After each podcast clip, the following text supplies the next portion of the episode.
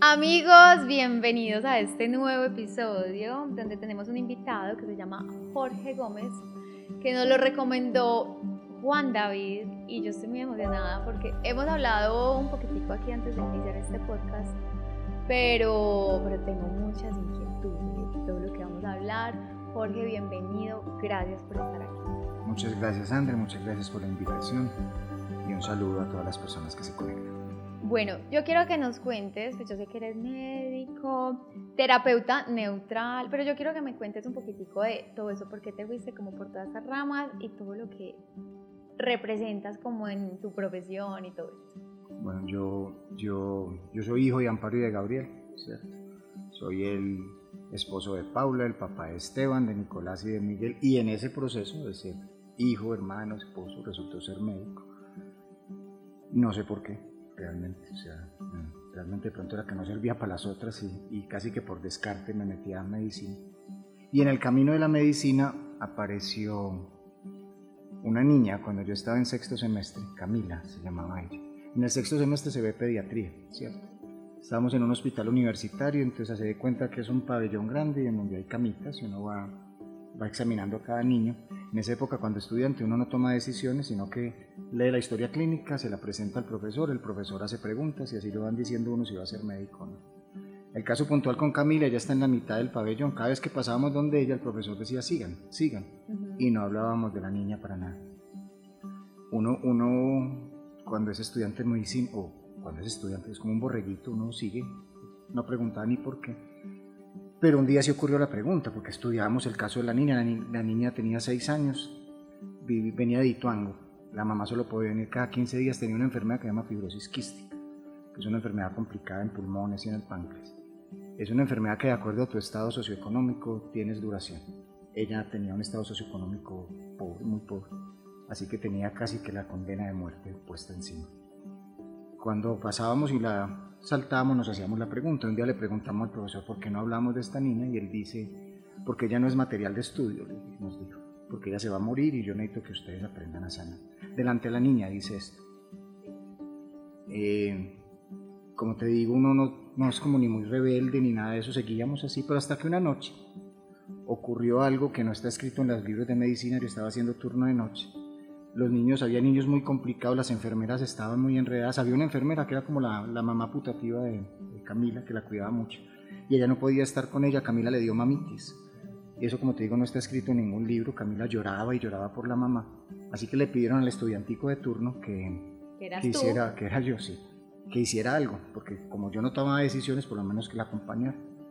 Así que fui a, a contarle cuentos, a cantar horrible, pero a cantarle. La niña se calmó y a partir de entonces empezó una relación que incluso me causó problemas académicos porque al profesor no le gustaba. La, niña apenas yo llegaba se quitaba el oxígeno que lo necesitaba, salía corriendo, Jorgito, Jorgito, me tocaba devolverme porque estaba sin saturación. Para resumirte, ella algún día entró a cuidados intensivos. Estuvo como nueve días, no nos dejaron entrar ni a la enfermera ni a mí. Volvió furiosa, que porque la habíamos abandonado. Le explicamos pues el motivo. Y nos pidió que jamás la volviéramos a dejar entrar al infierno, lo llamaba ella porque tenía sed y no le hacían caso, se apagaban las máquinas de al lado y preguntaba si la muerta era ella y no le hacían caso, se sintió abandonada en todo caso. La rotación siguió, yo terminé, me pusieron tres por, por ser mal médico de, de abrazar niños. eh, y seguí en el mismo hospital, en otra parte, en ortopedia, seguía yendo todos los días donde Camila. Hasta que un día que entré, ella a los gritos me dijo que me odiaba, que no quería saber de mí, que yo era lo peor que le había pasado en la vida. Yo, yo no entendí qué estaba pasando. La enfermera se acercó y me dijo, Jorge, ya no está en un buen día. Vaya haga el turno y, y vuelve y hablamos. Yo hice mi turno ese día. Cuando volví, la enfermera me estaba esperando. Me dijo, venga para acá, me llevó para un cafecito allá afuera del, hospital.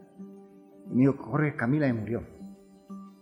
Eh, yo pues todavía me parto con, con recordar ese momento y, y qué pasó. No, no, es que te odiara, sino que tenía mucho miedo porque vos estás siendo educado por ese médico, que no te dieras cuenta que ella ya estaba lista para partir, que ella ya llevaba varios días y ella creía en Jesús, Ella decía que veía la mano de Jesús en sueños y una voz que le decía, Camila, cuando estés lista. Y ella se sentía lista y eso se lo decía la enfermera. Pero que a ella le daba mucho miedo que porque yo estaba siendo formado en atender cuerpos y no en personas, que yo regara el chisme, que estuviera mal y que la llevara a cuidados intensivos. Que realmente no me odiaba y me entregó un papelito que ella dibujó que lastimosamente con el pasar del tiempo se me perdió. Era un dibujito como de ella y yo cogidos de la mano, diciendo, Jorgito, te amo. Y que me dejaba un mensaje Aprende a acompañar almas, no solo a diagnosticar enfermedades. Camila me cambió a mí la vida para siempre. O sea, a partir de entonces, y fue casi como una, no sé, como una bendición, otros dirán que una maldición porque mucha gente le tiene miedo a la muerte. A partir de entonces todo ha tenido que ver con la muerte y el morir, todo, todo. Entonces ya pasó que estuve un tiempito en la Sierra Nevada de Santa Marta, vine y estudié cuidado paliativo, estuve un montón de tiempo atendiendo gente muriendo y ya la vida me llevó para el proceso de estar en personas en duelo, acompañar en el proceso después de. O sea, ya pasé mucho tiempo acompañando a los que morían de la vida. Ahora la vida me puso a atender a los que están muertos en vida, que con el duelo se dejan morir. Entonces, en resumidas cuentas, más o menos, ha sido lo que me ha llevado a, a buscar de otra manera. Obviamente eso significa cuestionarse mucho en lo personal, en lo profesional, en, en todo, sobre la vida y la muerte y encontrar que, que, hay que hacerlo más sencillo. La muerte es un tema muy serio, que hay que hablarlo muy relajado, porque no, no podemos tenerle tanto miedo a un proceso que a todos nos va a pasar. O sea, somos la única especie que sabe que se va a morir. Eso es una bendición. Pero la gente asocia que si uno habla de la muerte la está llamando, que viene la flaca, la huesuda, la sin la calaca.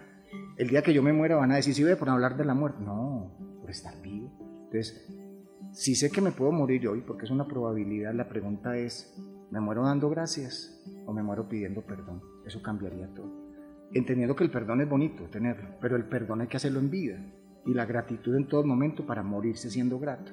Entonces, intentar que la vida sea tan grata que cuando llegue la hermana muerte sea también una parte del abrazo. ¿Qué es ser un terapeuta neutral? Neural. Ah, es neural, no es neutral. Sobre el sistema nervioso. Ah, ah. La terapia neural es, un, es una visión de la medicina basada en la física, no tanto en la química. Está basada en que nosotros, el órgano que integra todas las funciones es el sistema nervioso. Cuando uno está siendo formado, el primer órgano que se forma es el sistema, es como un ovillo de lana que se abre, se forma todo el cableado eléctrico. O sea, éramos energía, está el lugar a donde pasa la energía, se forman los órganos y al morir la energía sale, ¿cierto? Entonces el sistema nervioso integra, y nervioso integra funciones mentales, físicas y emocionales al mismo tiempo lo que lo integra es lo que podríamos llamar espiritualidad, sin necesidad de creencia, ¿cierto? Entonces, todo evento de tu vida está guardado en el sistema nervioso. Esto es muy bonito porque desde la física está comprobado que la mente no está en el cerebro, sino que es no localiza. El sistema nervioso es toda tu mente. Uno piensa también con el hígado, con una uña, con todo, absolutamente, y siente también. Entonces, cada evento está siendo guardado. Sumado a esto está el poder inmenso del corazón. No, se ha hablado mucho del corazón. El corazón es un solecito, o sea, el corazón con cada latido genera un campo magnético de 5 metros a la redonda. El corazón genera luz, es el único órgano del cuerpo que está en vivo e indirecto. Entonces el sistema nervioso a través del corazón capta lo que haya 5 metros alrededor tuyo. O sea que uno no solo capta lo que yo creo que soy yo, sino todos los yo alrededor. Pero cuando eso entra en mi campo de acción, se vuelve mío. Entonces por eso yo me puedo poner triste con otro o enojarme o llegar a una casa y decir qué ambiente tan bonito, tan malo que estoy captando. Para resumírtelo, llega un momento en donde uno está sobrecargado de información mental, emocional, física. Y el sistema entonces crea una forma de tratar de sacar la sobrecarga. Entonces, ¿cómo lo trata de sacar? Crea una enfermedad física, como un aviso de que estoy sobrecargado. O un proceso mental en donde uno se confunde o está con insomnio, un proceso emocional. A uno como médico le enseñan a diagnosticar eso como enfermedad. En la terapia neural es un punto interferente al cual hay que darle un impulso para que el sistema vuelva a autorregularse. Entonces, como terapia, es sencillo, es la aplicación de una sustancia que se llama procaína, que es un anestésico que genera impulsos equivalentes a 40.000 voltios en el cuerpo. El, el chiste del asunto es encontrar dónde colocarlo, porque cada persona tiene una historia distinta. Y ya a nivel personal, en mi búsqueda después con la vida y con la muerte, es intentar que esto regule la conversación entre corazón y cerebro para que la persona pierda el miedo a vivir y a morir. Entonces la terapia neural es un proceso de autorregulación y en donde después yo trato de hacer que la persona haga un proceso de conciencia. Y eso pasa, es como al final de la vida. La ¿O eso se puede hacer? No, en cualquier momento. ¿Así? O sea, lo que pasa es que ya por mi historia de vida lo utilizo en el duelo, Sí. pero tú encuentras terapeutas neurales para el dolor, para procesos emocionales, cosas como O sea, no es como para un paciente que está en el final de la No. vida, sino para una persona que está viviendo el duelo, para... Yo lo estoy yo lo hago en el duelo, pero por ejemplo, antes yo lo hacía en gente con migraña, gente con procesos, o sea, puede ser para cualquier proceso de vida. La idea de esto es también cuestionar al otro, qué es la vida que estoy llevando, que llevó a que mi cuerpo hablara de tal manera. Porque es muy fácil que a uno le pongan una inyección o le tomen una pastilla y le quite el dolor, pero es preguntarse, bueno, ¿y este dolor qué me quiere decir? No buscando causa y efecto, porque es la unión de todo, emociones, pensamientos, genética, pero es decir, bueno, ¿cómo me voy a autorregular? ¿Cómo voy a aprender a ir más despacio? Es casi que una invitación, ya, ya esta pues sí es una opinión personal, es pasar del 5G a los dos pies, o sea, no ir tan rápido, caminar despacito. Vos, habiendo estudiado medicina y estando como en todo ese mundo tan racional, den- dentro de como esa, mm, esa misión que tienes hoy, sientes que le metes mucha racionalidad también, como a esa, mm, sí, a esa misión que estás cumpliendo en la tierra, como con esos pacientes o como con esos- esas personas que estás acompañando en el duelo. Yo creo, creo, creo que no. Porque hay algo que he aprendido y es que cada independiente que te vea por cuarta o quinta vez en número, es la primera vez de ese día, de ese momento. Entonces para mí todo momento es un primer momento con las personas. Entonces no, no trato de no ir con conceptos prediseñados de cómo estará el duelo, en qué fase estará, porque eso significa que el otro ni siquiera puede hablar, porque yo ya lo tengo diagnosticado.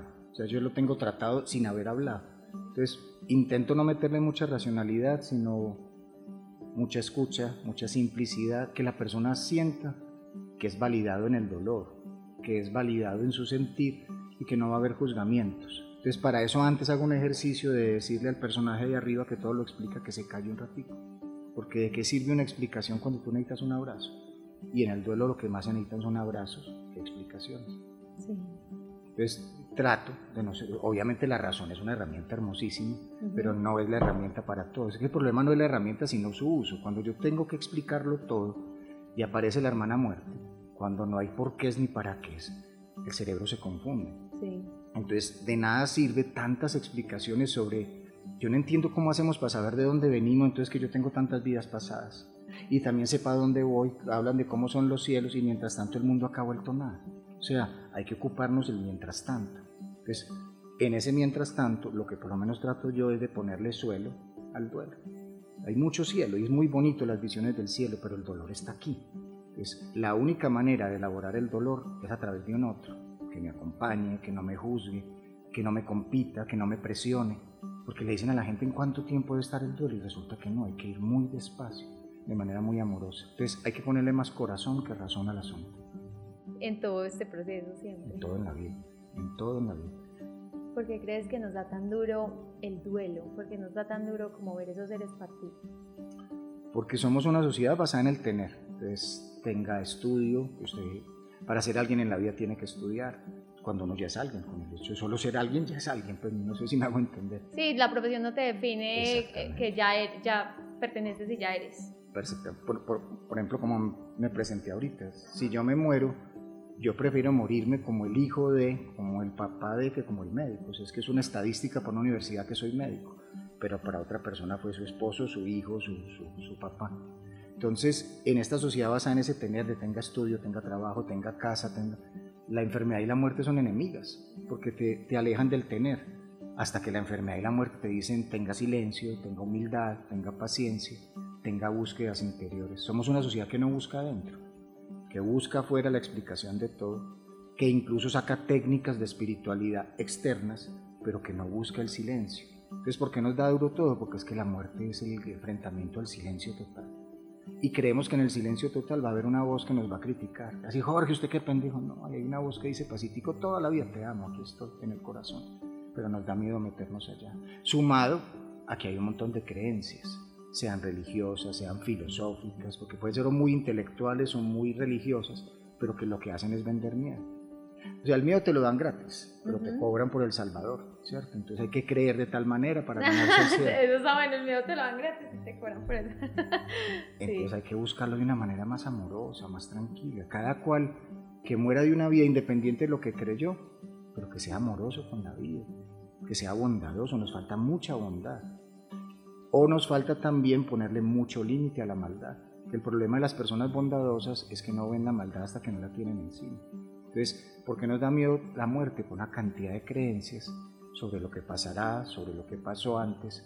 Nos llenamos de culpas. Sobre yo debía haberle dicho, yo no debía haberle dicho, cuando se nos olvida que lo más importante es que son huella de amor en el corazón. A mí me cambió mucho, mucho, que yo llevo casi 25 años trabajando con y hacia la muerte. Y, y, han muerto personas muy cercanas a mi vida, pero hace cuatro meses murió mi madre. Y eso me partió, me tiene partido el alma todavía. Y es, es de las cosas más bonitas que me han pasado, porque es un dolor bonito, en el sentido de, bueno Jorge, ¿cuál es tu verdadero sentido? O sea, toda esta vaina que tenés en la cabeza, ahora tenés el corazón roto. Y agradezco que se me haya roto el corazón porque siento más cercanía a la gente de corazón roto. Siento que solo es un lenguaje de amor el que te acerca, que todo este cuento de fases, de teorías, de cualquier manera, sean científicas o espirituales, evitan el abrazo. Y uno necesita tener cercanía de una persona que solo esté ahí. Entonces, ¿por qué le tenemos miedo a la muerte? Porque le tenemos miedo al otro también. Porque es que la muerte nos confronta con el otro, nos confronta con la vida que estoy llevando. Que nos hace la pregunta, si se murió mi mamá hoy, ¿y si me muero yo qué? Si se murió tu perrita, si se murió tu tío, ¿y si me muero yo qué? Entonces, como evitamos ese contacto porque pensamos que va a ser después, se nos olvida tener una de las bendiciones más grandes y es estar en paz con la vida y con la muerte. Ahorita antes de, de empezar a grabar me dijiste algo que me gustó mucho. Uno, uno muchas veces lo que siente es que no tiene cómo, como transmitir ese amor. Se muere alguien y, y, quedas como con demasiado amor por entregar. Contame un poquitico de eso. Mira, en, en el corazón salen rayos de energía que te conectan con el otro. O sea, en, la, en, el cerebro está la explicación, mamá, yo te quiero porque, ¿cierto? Entonces se murió el ser querido y se acabó el por qué en el cerebro, pero de tu corazón sigue saliendo amor por esa persona. Entonces, elaborar el duelo es recolocar el amor. La cuestión es aprender a no seguir buscando a la persona, porque yo quisiera ver a mi mamá, vos quisieras ver a tal persona, a tal otro. Entonces, recoger esas fibras, porque el amor sigue ahí. Recoger esas fibras, traerlas de vuelta al corazón y de ahí atreverse a volver a amar la vida. O sea que es, más allá de procesar una ausencia, es hacerlos presentes en el corazón. Entonces, por ejemplo, para mí elaborar el duelo es como ir en contrasistema que todos dicen hay que dejar ir. Pues, ¿Para dónde más? Hace cuatro meses no está. El, paciente que atendí ayer, su, su papá hace siete años no está. Es dejar llegar la energía del amor que está allí, es recolocar el amor. Incluso una cosa que ves que cuando uno está en duelo ama más a su ser querido. Pero está el dicho que es que uno no sabe lo que tiene hasta que lo pierde. No tiene que ver con el duelo. Yo tenía un amor en presencia en donde tenía un por qué amarles. Mi mamá es muy querida, me dice negrito y me encanta que me diga negrito. Se acabó esa presencia, pero el amor sigue saliendo de mi corazón. O sea, sale un amor en ausencia. Sale un amor que no necesito que ella me diga que me quiere. Sigue saliendo amor. Nace, con el duelo nace el amor incondicional. Es que el duelo es un maestro de amor espiritual impresionante. Entonces, ese amor en ausencia nuevo que nació se suma al de la presencia que tenías, entonces se te crece el amor por el ser querido pero aparece el bendito cerebro a dar explicaciones. Entonces empieza a decir, si amaste tanto y amas tanto y dolió, no vuelvas a amar. Entonces por eso amar es un acto rebelde, amar es, hay que estar muy loco para amar, porque lo más fácil sería vivir planamente y simplemente conseguir resultados. Entonces el duelo es el acto rebelde de volver a amar a pesar de haber perdido físicamente, porque la, la muerte sí existe biológicamente. Porque a la gente le dice que la muerte no existe, entonces ¿dónde están? Biológicamente hay una desaparición del cuerpo físico pero ya mental, emocional y espiritualmente yo puedo recolocar a mi cuerpo, a mi cuerpo espiritual con el del otro. Entonces depende de lo que yo haga con mi vida. Por eso puedo seguir hablando con mi ser querido, puedo seguir teniendo una conversación, puedo tener fotos de mi ser querido en la casa y no pasa nada. O sea, es ir muy despacio permitiendo que el amor vuelva a ser su parte.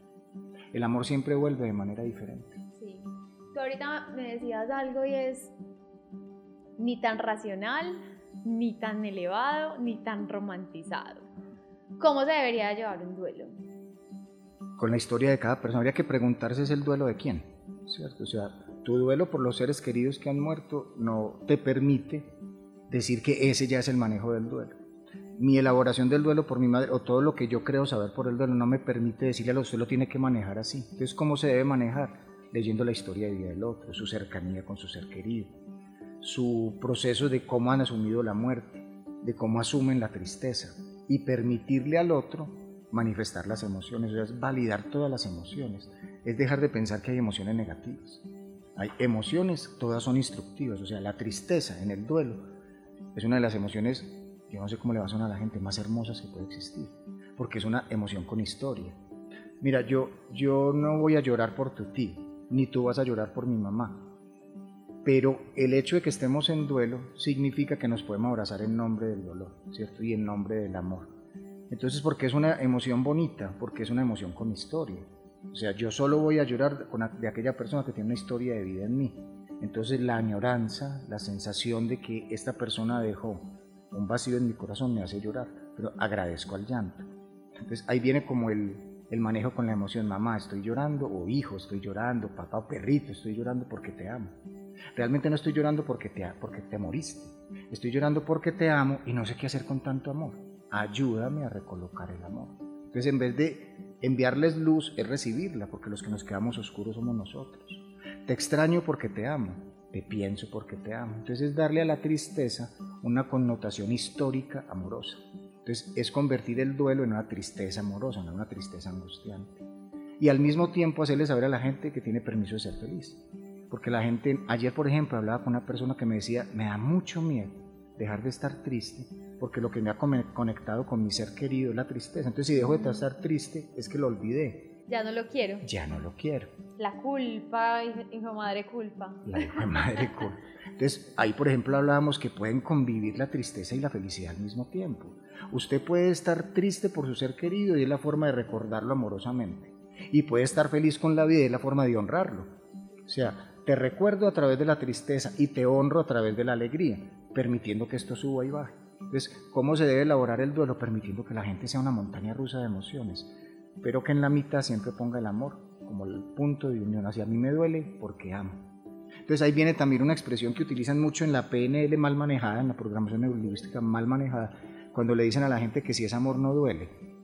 Esa persona que vive nunca había vivido en duelo. Tal vez sí es amor por una cosa material, pero el dolor, por la pérdida de un ser querido, sí, sí, sí existe. O sea, el amor sí duele. Hay una Rosa Girasol, es una mujer que me correspondió a mí atender. Ella era, no sé si escuchaste hablar de los nadaístas, fue un movimiento hace mucho tiempo aquí en Medellín, en los años 70. Unos locos hermosos, poetas, rebeldes, todo esto. Y Rosa Girasol era la, la novia de Gonzalo Arango, que era como el, el, duro pues de ahí. Ella era una gringa, Rosemary Smith, después él se fue con una inglesa, Angelita, le cachoneó a, Rosa. a mí me correspondió atender el proceso de enfermedad y muerte de Rosa. Y ella era una escritora lindísima. Tiene un libro que se llama No hay tomates, que es una cosa linda. Y en ese libro hay una poesía que a mí se me quedó grabada, que es esto que te digo, el amor. Dice, cuando uno es joven y no conoce el dolor, cree que el dolor no existe. Cuando conoce el dolor, cree que está en todas partes, incluso en donde antes veía existir la felicidad.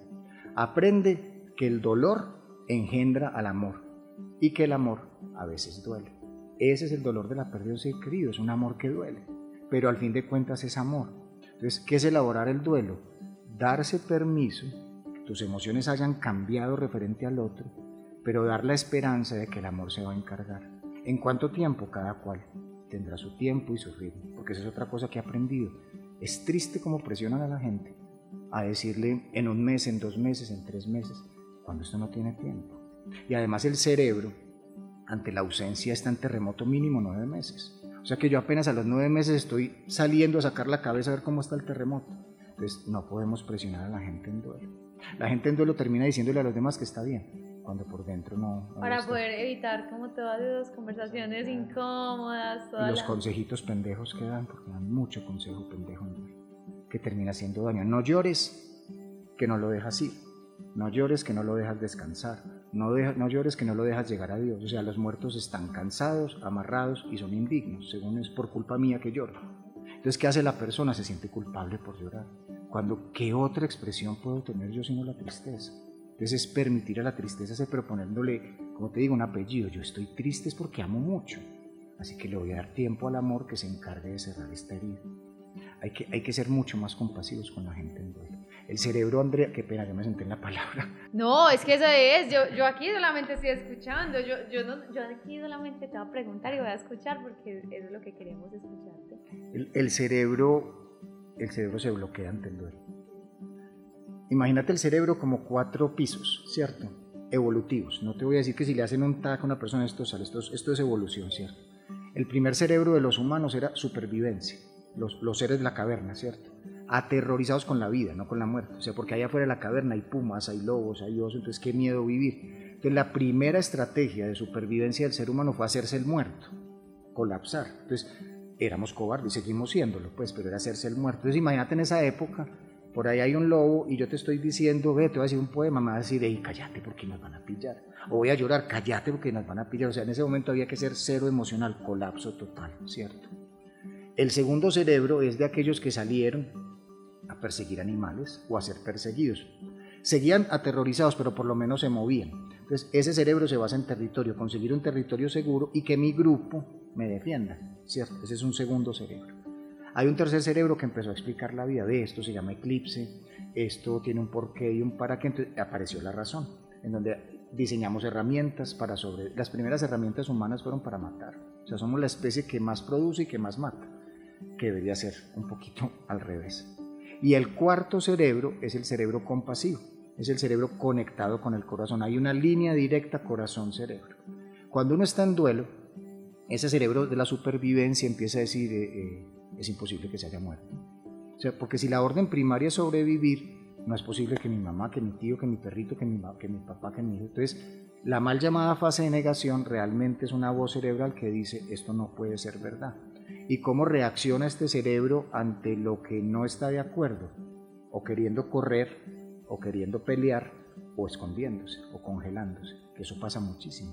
Entonces ahí empezamos, de las 100 voces del cerebro, hay 60 diciendo qué miedo, qué miedo, qué miedo. Después sigue el otro cerebro, el del territorio, que como se te fue un ser que era importante para el territorio, te sientes completamente desprotegida, abandonada o desprotegida, abandonada, y que no hay sentido para seguir. Entonces ahí hay otra voz que dice me abandona y ese cerebro responde con agresividad. Siempre se siente, ¿cierto? Siempre se siente. Eh, cuando, hay, cuando hay una muerte, siempre se siente como un abandono. Un abandono. me quedé sola.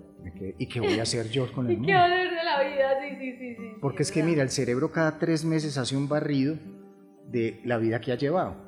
Entonces, si yo miro hacia atrás tres meses, bueno, ha estado Miguel, mi hijo, Nicolás, mi hijo, y si yo llegara a faltar para ellos o ellos para mí, mi cerebro va a empezar a ¿y dónde está? ¿Y dónde está? Entonces el primer, los primeros tres meses se pregunta, los segundos meses se ajusta, los tres, segundos tres meses se asusta y al noveno mes está desesperado.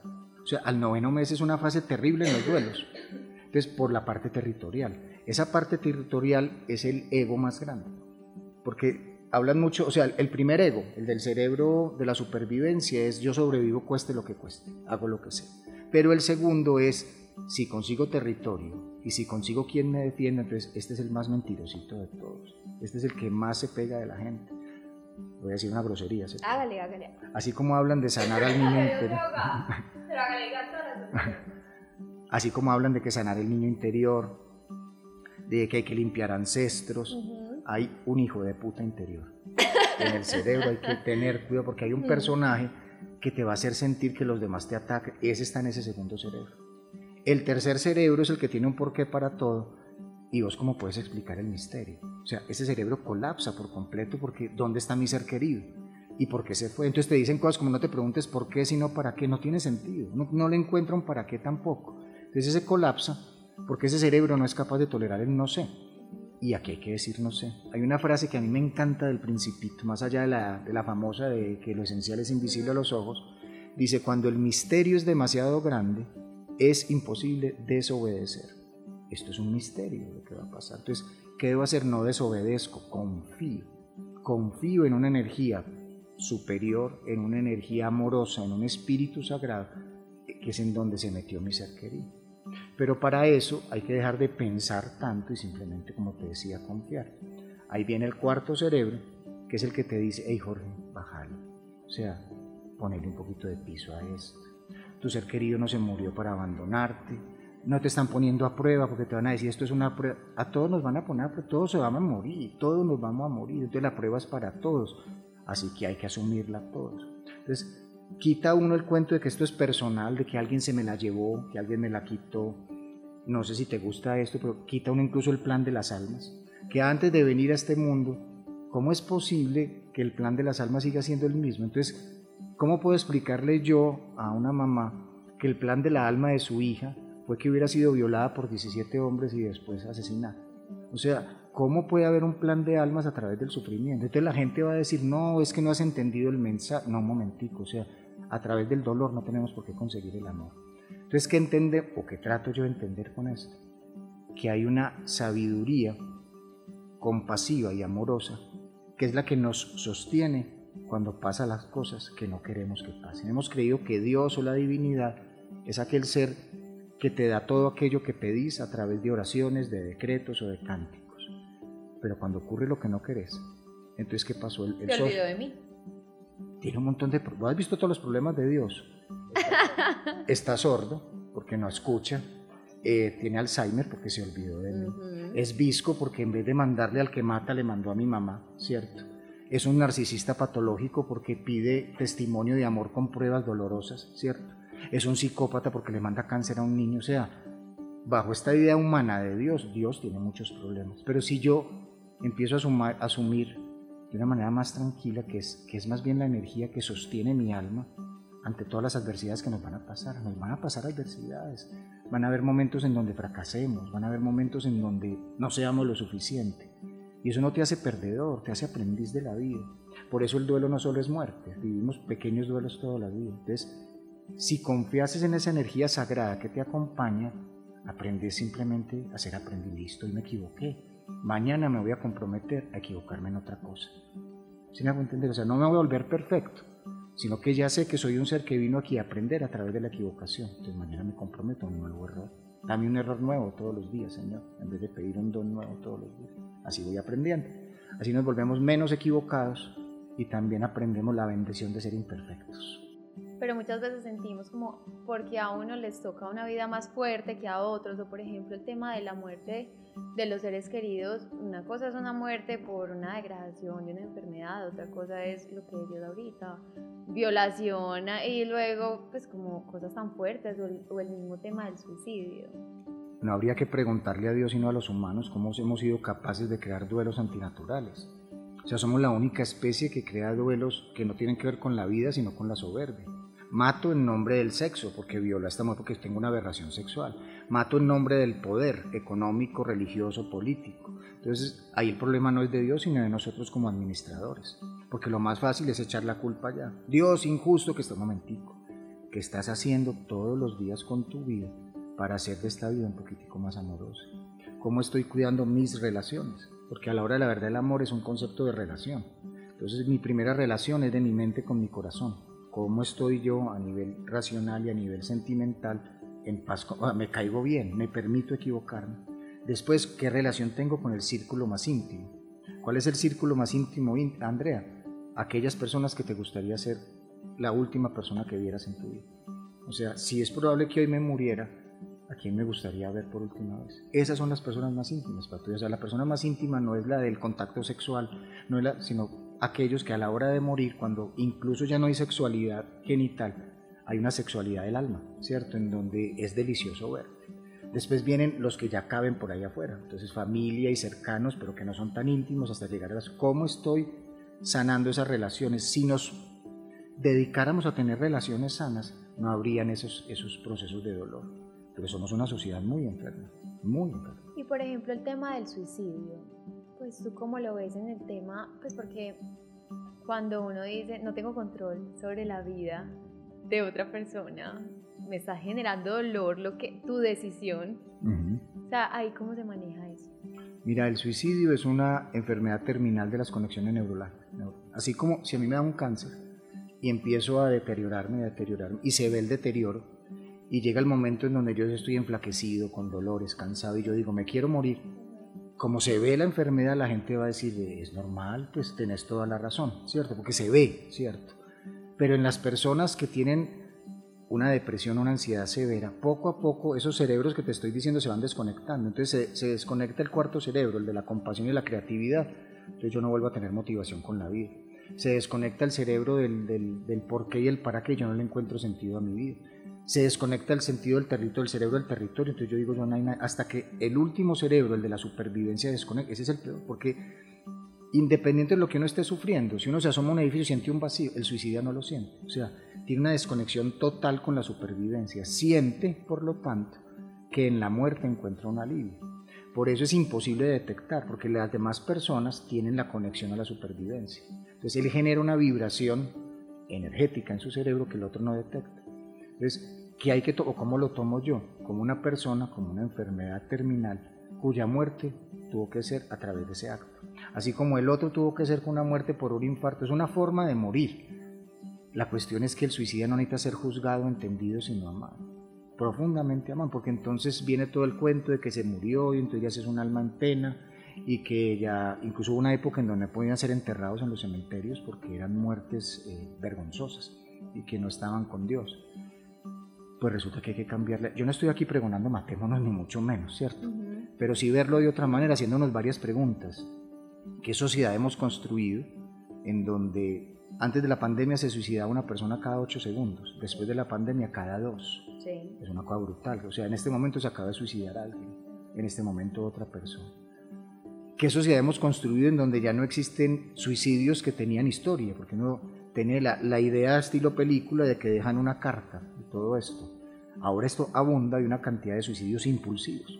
O sea, me fue mal en el trabajo, me maté. Entonces, ¿qué nos está pasando a nivel emocional que no estamos manejando bien las emociones? ¿Qué sociedad, por eso te decía ahorita del 5G, hemos construido, donde las emociones están en 5G y no en dos pies? O sea, se nos olvidó ser más humanos. Entonces, ¿qué está pasando que no nos estamos permitiendo mirarnos a los ojos? ¿Qué está pasando si estamos viendo vidas artificiales a través de redes sociales?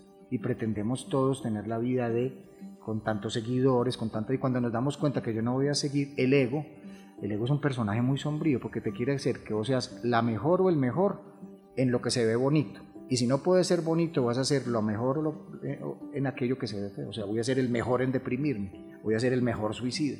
Hay que tener cuidado con esta voz interior. Entonces, está faltando conversación interna está faltando silencio, está faltando pausa. Y mira que aquí no te estoy diciendo ni mirar por la religión católica, ni por la visión budista, ni de izquierda, ni de derecha, no tiene nada que ver, porque la espiritualidad no tiene creencia ni política. Es ser un poquitico más pausados, más silentes y permitir saber que la vida no tiene el afán que nosotros tenemos. Vamos muy rápido y ese ir tan rápido lo único que está logrando es que muramos mal. Y por ejemplo ese tema de de las personas alrededor de, de un suicida, el tema de la culpa. Toda persona se va a, va, a tener dos emociones, una que es evidente que es la culpa. Yo porque no hice, yo porque no vi, ¿cierto? Y mira, bajo esta explicación que te dije, el último día del suicida es el día más feliz de esa persona, porque como ya decidió acabar con esa voz que le molesta, entonces se siente bien. Y entonces es el día que le regala una torta a la mamá, ese es el día que se cuando pum, se mató. Entonces, esa es una, la culpa, sabiendo que uno no tiene control, lo dijiste ahorita, es que yo no tengo control sobre la vida de nadie. Yo hoy sé lo que debía haber hecho ayer.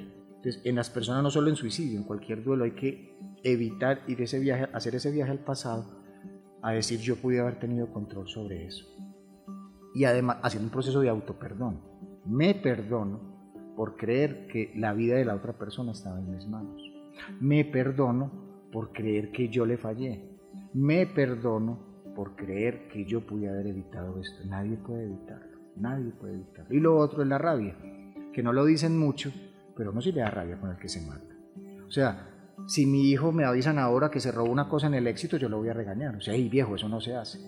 Si, si yo pudiera hablar con el suicida, le diría, ay viejo, eso no se hace también, pero no se lo puedo decir, que porque no, sí se lo puedo decir. O sea, yo puedo estar muy bravo con el hecho y estar amando al que se suicida. O sea, lo que más necesita el suicida es muchísimo amor. Hay un cuento de un muchacho que se murió y llegó al cielo, ¿sí o qué? Y lo recibió San Pedro.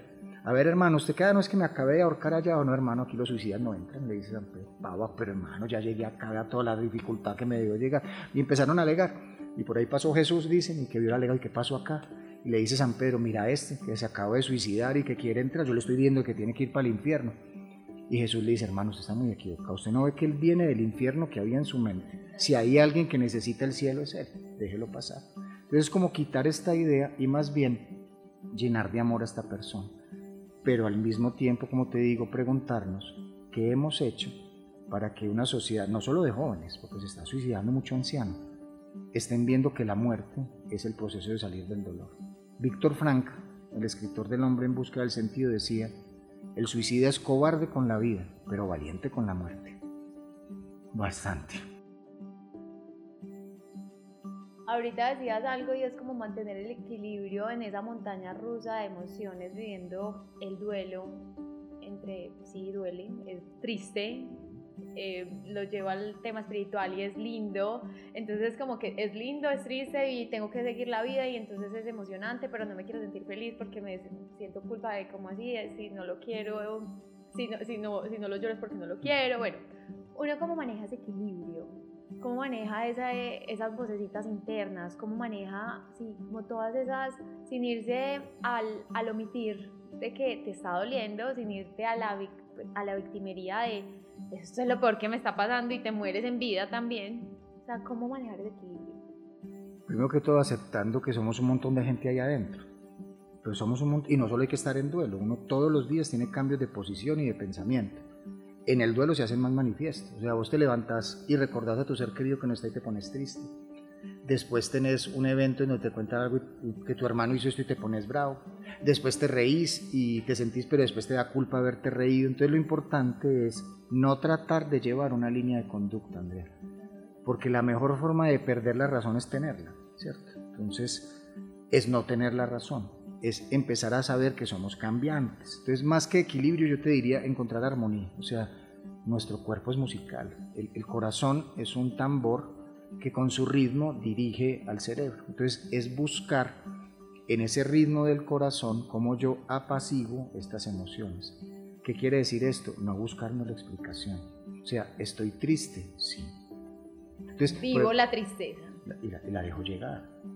Pero es que vení, una cosa es estar triste y la tristeza y otra cosa, eh, pues y, y muy bacano, la vida muy linda y todo, pero entonces tenemos responsabilidades, tenemos otros problemas, tenemos otra vida que seguir, tenemos una cantidad de carga también de nuestra realidad humana que no nos da a veces para vivir tantas cosas a la vez. Entonces ahí viene un concepto social sobre la tristeza. ¿Qué hago yo como empresa ante una persona en duelo si ya sé que durante mínimo nueve meses esa persona no va a dar pie con bola? ¿Qué hago yo pretendiendo que tenga los mismos resultados de antes? Entonces, ¿cómo ayudarnos socialmente a bajar esta carga? O sea, tenemos que ser más compasivos. Una, una mujer hermosísima que atiendo yo en Bogotá, que su esposo murió ahogado. Trabajó un año en, en, el, en, el, en la empresa X y cuando te acaba el año le dicen ya te hemos esperado todo este tiempo, tenés que rendir ya un 320%, o sea, le estaban cobrando haberle esperado. Entonces, ¿cómo hacer? Tenemos que unirnos como sociedad, porque la persona en duelo no es capaz de dar decisiones. La primera decisión en el duelo debería ser no decidir. Entonces, ahí viene una pregunta para nosotros, ¿qué estamos haciendo con el amigo, la amiga en duelo? Uno debería ir a la casa del amigo y barrerle y trapearle la casa, ayudarle con las tareas del niño. Si tiene problemas de pagar el arriendo, pagarle el arriendo. O sea, quitarle ruido para que esta persona se pueda meter en silencio. Porque lo acabas de decir, es que si fuera solo manejar el duelo ya está, pues que tengo que seguir trabajando y rindiendo. Deberíamos aprender a que este proceso llamado duelo requiere un tiempo y espacio para volver a recablear el cerebro. El cerebro se desconecta por completo. Todos tienen un ritmo distinto. Hay gente que al mes se siente mejor que nunca. Hay otros que se demoran un año o dos. Entonces es ir ayudando de acuerdo al ritmo al otro. No descuidándose, pero sí protegiéndose de la velocidad. Uno va a rendir el 10% de antes, pero que sea un 10% amoroso. Entonces no sé si me estoy haciendo entender, Andrea, si es necesario ponerle la cara a la vida, es necesario enfrentarlo el día a día, pero nunca pretendiendo que lo voy a enfrentar como yo era antes. Yo nunca volveré a ser la persona que era antes. Porque para que eso ocurra tendría que estar, por ejemplo, en el caso mío, mi mamá acá, ¿cierto? Entonces, ¿qué voy a hacer? Construir una nueva persona que le va a dar tiempo y espacio a ser una montaña rusa. A que voy a ser honesto emocionalmente. No le voy a decir, ¿estás bien? No, no me siento tan bien. Bueno, en estos días alguien me dijo, valiente esperanza, usted con ojos llorosos por ahí, que es el que maneja de lo que vamos Ah, sí. Sí, este es mi dolor, hermanito. No, y además que todos los duelos se ven diferentes, según el personaje, según la cercanía, según tantas cosas. Entonces hay que permitirlo ser. Entonces, permitir ser tristeza no es convertirte en la tristeza.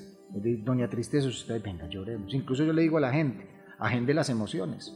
A partir de ahora, los miércoles, esto lo estoy haciendo yo, por ejemplo, los miércoles de 9 de la noche a 11 de la noche, vengan las que quieran. El solo hecho de agendarlas hace que nunca lleguen, ¿cierto? Porque eso no parece, pues en el duelo aparece un tsunami de emociones.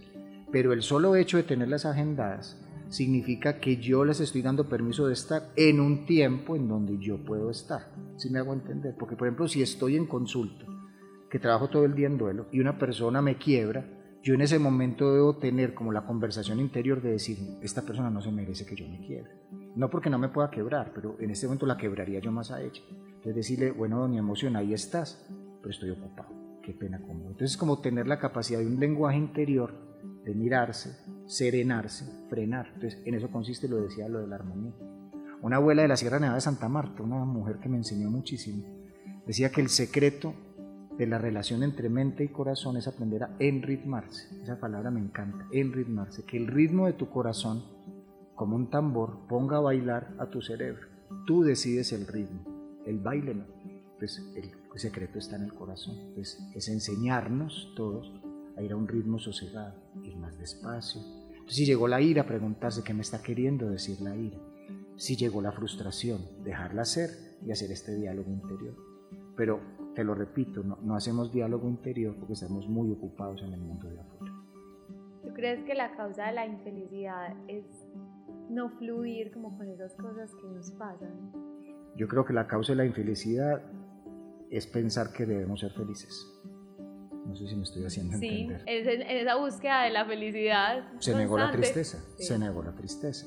Entonces, si estoy triste, entonces no hago parte del combo de la felicidad, no estoy decretando ser feliz. Y resulta que la única manera de sentirme feliz es haber sentido tristeza también. O sea, nos volvimos víctimas de la felicidad, Andrea. Entonces, si no soy feliz, entonces soy un, soy un profundo perdedor. No, también tengo derecho a estar triste, también tengo derecho a levantar la mano. O sea, yo puedo estar inconforme con una situación y al mismo tiempo estar en paz. Por eso yo no creo que en el duelo haya que hablar de aceptación, porque dicen que hay que llegar a aceptar. Yo no puedo aceptar lo que no entiendo. Yo puedo adaptarme a una nueva realidad y eso exige una responsabilidad. En cambio, aceptar es como firmar un contrato. Entonces nos volvimos terriblemente tristes por andar buscando la felicidad. Hay que buscar un punto medio. Y el punto medio es que tengo momentos felices y tengo momentos tristes. Eso soy. Entonces cuando tengo momentos felices río como un loco. Y cuando tengo momentos tristes, lloro como un loco. Y no me hace loco, sino que hace que tenga momentos de subida. Eso soy. Soy un profundo ser cambiante. Si somos la única especie que sabe que el universo es cambiante, ¿qué hacemos pretendiendo ser estables? La estabilidad es la mejor forma de perder la razón. Entonces, no somos felices por querer ser felices. ¿Sí me hago entender? Hay, hay, un psicólogo que a mí me encanta leer, ya murió hace tiempo, Alan Watts. Él escribió un libro que llamaba La, la filosofía de la inseguridad decía que todo este cuento de cuando decretas ser feliz, estás hablando realmente lo triste que eres. O sea, decreto que soy el más bonito es porque me siento horrible. Decreto que soy feliz porque me siento triste. O sea, está hablando lo que tu inconsciente carece. Entonces, más bien, en vez de decretar, hazte responsable de tus actos y vive día a día. Así se va volviendo más, más sencillo el asunto. Espectacular. sí. Aquí nos podemos quedar hablando 30 horas o 30 años. Aquí lo dejamos. Qué pena. Jorge, no, pena, yo estoy feliz. Pero mm, vamos cerrando un poco, como, ¿qué mensaje le quieres dejar a la gente, al mundo? Es pues como de todo lo que has aprendido en este proceso y ahorita que estás viviendo ese duelo de tu mamá, ¿qué tienes para dejarle al mundo? Una, una de las últimas personas que atendí cuando iba a las casas de las familias, como te decía ahorita, estoy ya dedicado al duelo. Se llamaba Gildardo, ¿cierto? Gildardo era un maestro espiritual, Andrea. No porque hubiera ido al Tíbet no, porque era un ser de una paz con la vida, de una serenidad. Uno se hacía al lado de Gildardo y uno sentía paz, desprendía paz. Él académicamente incluso ni siquiera era un tipo brillante, no había pasado de cuarto primario, era taxista, pero como te digo, la gente buscaba que lo llevara porque solo estar al lado de estar en paz. Él tenía un cáncer de pulmón que le había hecho metástasis a muchos lados, que mucha gente, pero si era tan bueno porque es que no tiene que ver, le dio ya lo asumió con mucha serenidad. Ir a donde él era rico porque uno se quedaba horas escuchándolo. Y un día me hace la pregunta, Jorge, ¿qué pasa cuando uno se muere? vas a ver, hermano, yo no me he muerto, le dije. Sí, pero llevas, en ese momento llevas 13 años, llevas 13 años trabajando con la muerte. ¿Alguna idea debes tener? Digo, si me vas a decir una idea, sí, porque no, yo no te puedo, pero mi idea es que a vos la energía fuente, el Espíritu Sagrado, te llama, te hace un llamado, te dice, y Jorge, se acabó. Y no es si querés, se acabó. Y vos te vas de este mundo o vibrando en miedo o vibrando en amor. O sea, tu vida se va a resumir en dos, en dos vibraciones. O vibras en miedo o vibras en amor. Gilardo me dice, ve, me gusta esa visión. Hagamos dos acuerdos, me dice. Vámonos de este mundo vibrando en amor. Y el que primero demuera le avisa al otro si hay llamado o no. A mí me dio mucho susto que ahora se me van a jalar las patas. Pues, Obviamente el cuento terminó en él, pues no estaría yo acá. Como a los seis meses, Gildardo pues, hizo todo este proceso como de ir muriendo, que se va deteriorando, tú ya lo conoces. Y a los seis meses Gildardo ya estaba en lo que se llama el momento final, inminente. O sea, ni siquiera es fase terminal, ya. Era el momento que médicamente es un punto de no retorno. Por más que le haga reanimación a una persona, entonces no se oye. Su esposa me llamó, Jorge, si puedes pasar. A veces eso no alcanzaba ese día, pero la vida hizo y la muerte que pasar. Gildardo estaba en ese momento final, una mirada fija, penetrante. Respiraba dos veces por minuto, la presión arterial es 20 sobre 0, saturación de oxígeno, o sea, de 30%. Médicamente todos eran signos de muerte inminente. Médicamente signos de muerte cerebral, porque el primero que se apaga es el cerebro. Yo ya llevaba, como te decía, 13 años atendiendo gente y no es que uno se le vuelva paisaje, pero para mí era inminente que mi amigo, que se había vuelto un amigo, iba a morir. A mí no se me olvida, yo estaba a los pies de él, toda la familia lo está rodeando, yo estoy mirando a Gildardo y bien pálido, bien frío. Cuando de pronto un hijo que está aquí, Esteban, me dice, Jorge, ¿qué le está pasando a mi papá? Yo pensé que el niño me estaba preguntando por lo que yo estaba viendo, que era que el papá se estaba muriendo. Entonces le respondí, ahí viene lo de las creencias, uno responde lo que uno cree. Entonces yo le dije que papá está dejando el cuerpo, que se está metiendo al corazón, que lo vamos a dejar meter al corazón. Pues yo ya me sé todo eso, me dijo el niño. Pero mírale las piernas. Como yo estaba mirando la cabeza, miré las piernas y las piernas de Gildardo estaban del color y del calor normal, mientras el resto del cuerpo estaba frío, helado. Entonces yo le toqué las piernas y empecé a meter mentiras. No, es que debe tener un trombo y se deformó, pero ¿cuál? A los cinco minutos ya tenía color y calor en el abdomen, en el pecho, a la cara, eh, saturación de oxígeno de 90, presión arterial de 120-80. O sea, volvió. Médicamente imposible médicamente imposible. Yo estaba muy asustado. La gente me preguntaba, ¿no se estaba muriendo? Pues yo no sabía qué decir. De un momento a otro Gildardo parpadeó tres o cuatro veces. Y dijo el médico, ¿dónde está el médico? Te digo que de milagro no desmayaba ahí porque yo estaba muy, muy asustado. Mucho, mucho porque... Además con ese pacto que habían hecho ya. Sí, y además, pero yo en ese momento había olvidado eso desde la razón eso era imposible, mujer. O sea, cinco minutos sin oxígeno en el cerebro crea muerte neuronal. Este hombre llevaba seis horas. O sea, no tenía cómo hilar una palabra. A mí me, me cogieron porque me tuvieron que llevar. Y él se quedó mirándome a los ojos. Yo recuerdo a Gildardo con ojos color cafecito, pero ese día se veían verde esmeralda, mujer. Era impresionante. Lola, la esposa, me dice, Jorge, no sé, yo lo vi así, ¿sí? Él se quedó mirándome 15 segundos, para mí fueron 15 años. Yo estaba aterrorizado, aterrorizado. Él de un momento a otro sonrió y después lloró y dijo lo siguiente, el llamado, el llamado sí existe. La energía del Espíritu Sagrado te envuelve en espirales de luz y te lleva al jardín de la vida eterna. No hay muerte para el alma. Hágaselo saber, hijo. Cerró los ojos y se murió. Si hay algún mensaje que quisiera dejar, es ese. Ese hágaselo saber. Es el mensaje final. O sea, por más que tengamos miedo, por más que creamos saber, va a haber una energía de amor que nos va a cubrir. Y vamos a cambiar de estado. Pero la esperanza está en eso. Morir como este hombre siendo amor. Pero para morir siendo amor hay que ser amor en vida. Hay que serlo ya, ahorita. No descuidar eso. Y ser amor en vida es muy simple. A la gente que está al lado que la persona que nos esté escuchando vaya ya a darle un abrazo a su hijo, a su hija, a su papá, a su mamá. No porque se vaya a morir, sino porque está vivo y está dispuesto a amar. Y lo otro bonito es que independiente de lo que hagamos, vamos a recibir un llamado porque no hay muerte para el alma. Ese sería el mensaje final. Espectacular. Gracias. A vos. Gracias por este espacio, gracias por esta lucecita, gracias por estas palabras. A vos, Andrea, un abrazo al alma. Espero que les haya encantado este episodio. O sea, yo estoy aquí ya feliz. Me quiero quedar hablando con él 80 años más.